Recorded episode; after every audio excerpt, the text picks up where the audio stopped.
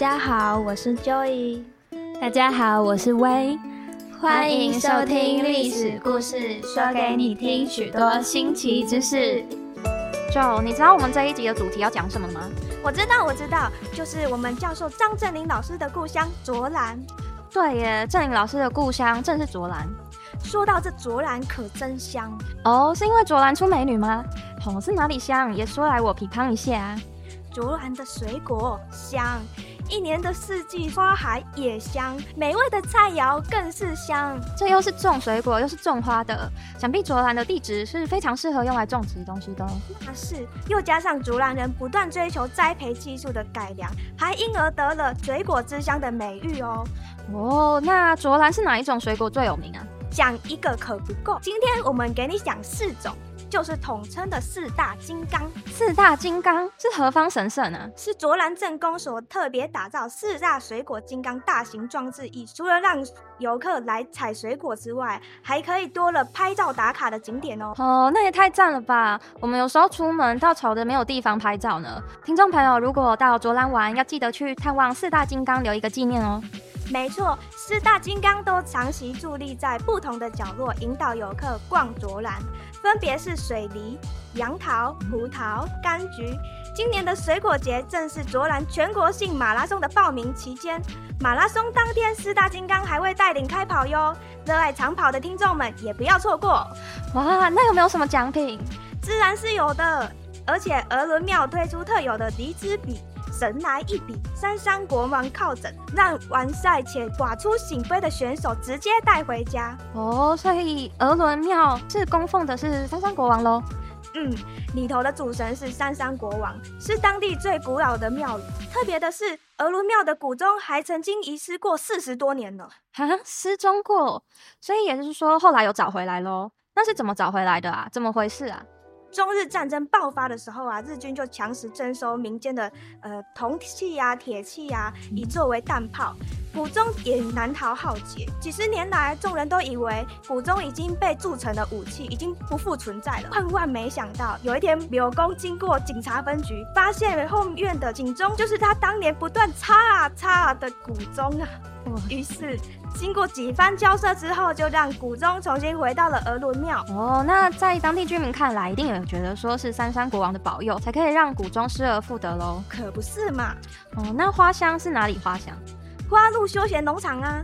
全台最大花卉休闲农场里头有各式各样的花，搭配不同的布景装置艺术，绝对是会让你拍照拍到手软。此外，还有小火车可供小朋友们搭乘，游戏区可供小朋友玩耍了，玩耍玩累了，还有民宿可供游客休息。当然，你如果饿的时候啊，也可以有咖啡厅、餐厅可供游客享用。哇，这如此说来，这花鹿农场真的是一个适合大人小孩全家一同出游的好去处呢。就是说啊，还有情侣在这里求婚成功哟。哦，怎么这么浪漫？现在求婚送花已经没有什么稀奇的，如果要送啊，就要送一场旅行，能跟喜欢的人在一望无际的花海下答应与你共度一生，那势必是永生难忘吧？那是。这里还有精油馆，也是全台唯一精油博物馆，里面提供了精油制品以及精油的介绍。现在人呐，生活压力大，疲劳轰炸，没错。若精油作为伴手礼送给亲朋好友，最适合不过。哦，你说的都想带我妈去出游踏青了，买一个她喜欢的精油来孝敬她。你绝对想不到啊，这里曾经是战斗机场哦。哈，真的假的？这完全感觉不到啊。那后来怎么变成农场的？冥冥之中啊，自有巧合，让热爱种植花草的农场主人相中了这一块地，买下了它，就取名为花路。当时的花路啊，并不是。甘露的露，而是道路的路，是农场主人想用花卉走出自己心中的道路。哦，那之后怎么会改成甘露的路啊？是因为啊，它有更伟大的理想，因此赋予农场新的意义，那就是希望这座农场能够成为台湾的甘露，进而去滋润这片土地。哇，这个农场的主人倒也是令人敬佩的，不仅开创了属于自己的一片小天地，也赋予了这片土地始料未及的可能。最后一位香就要讲到菜香啦，菜香究竟卓兰哪一个菜香是有名的香呢？那便是鹅肉跟三角圆边的鹅肉菜肴跟我们平时在吃的鹅肉有什么不一样吗？卓兰这边的鹅肉采用卓兰当地的鹅肉，再加上在地特色蘸酱及酱食用，可别有一般风味哦。极酱，极酱是用酸甘极制成，可以开胃退肝火，降低胆固醇。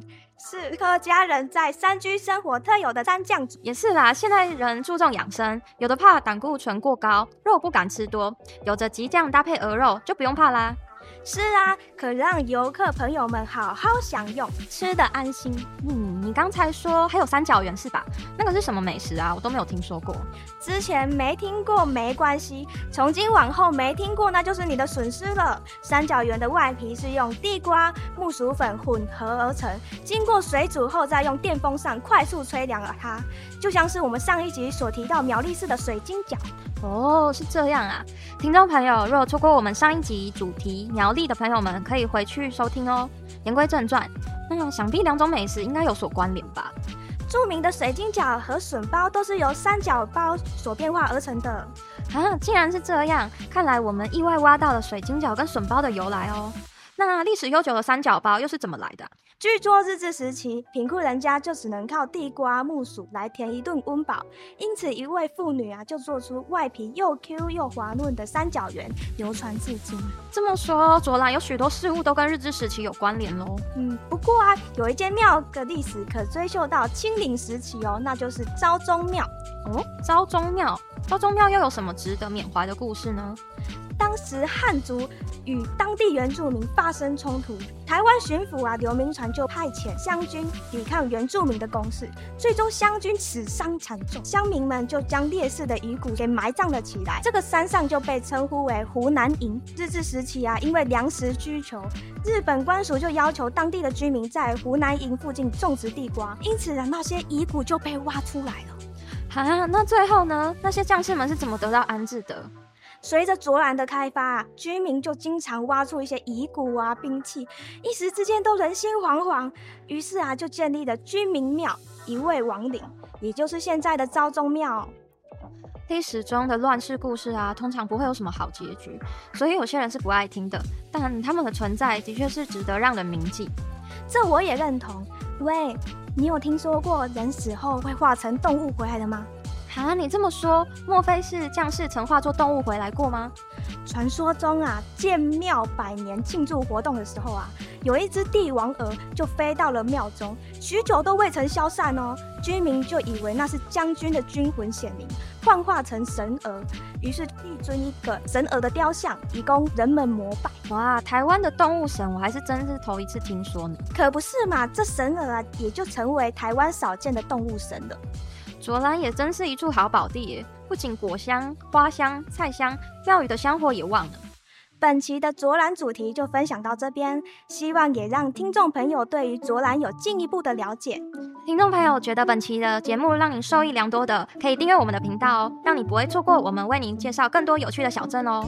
也希望让想去卓兰旅行的听众朋友们做个参考，可分享给身边热爱旅行的朋友们，让他们来卓兰能够不枉此行。历史故事，感谢听众朋友本期的收听，我们下期再见，拜拜。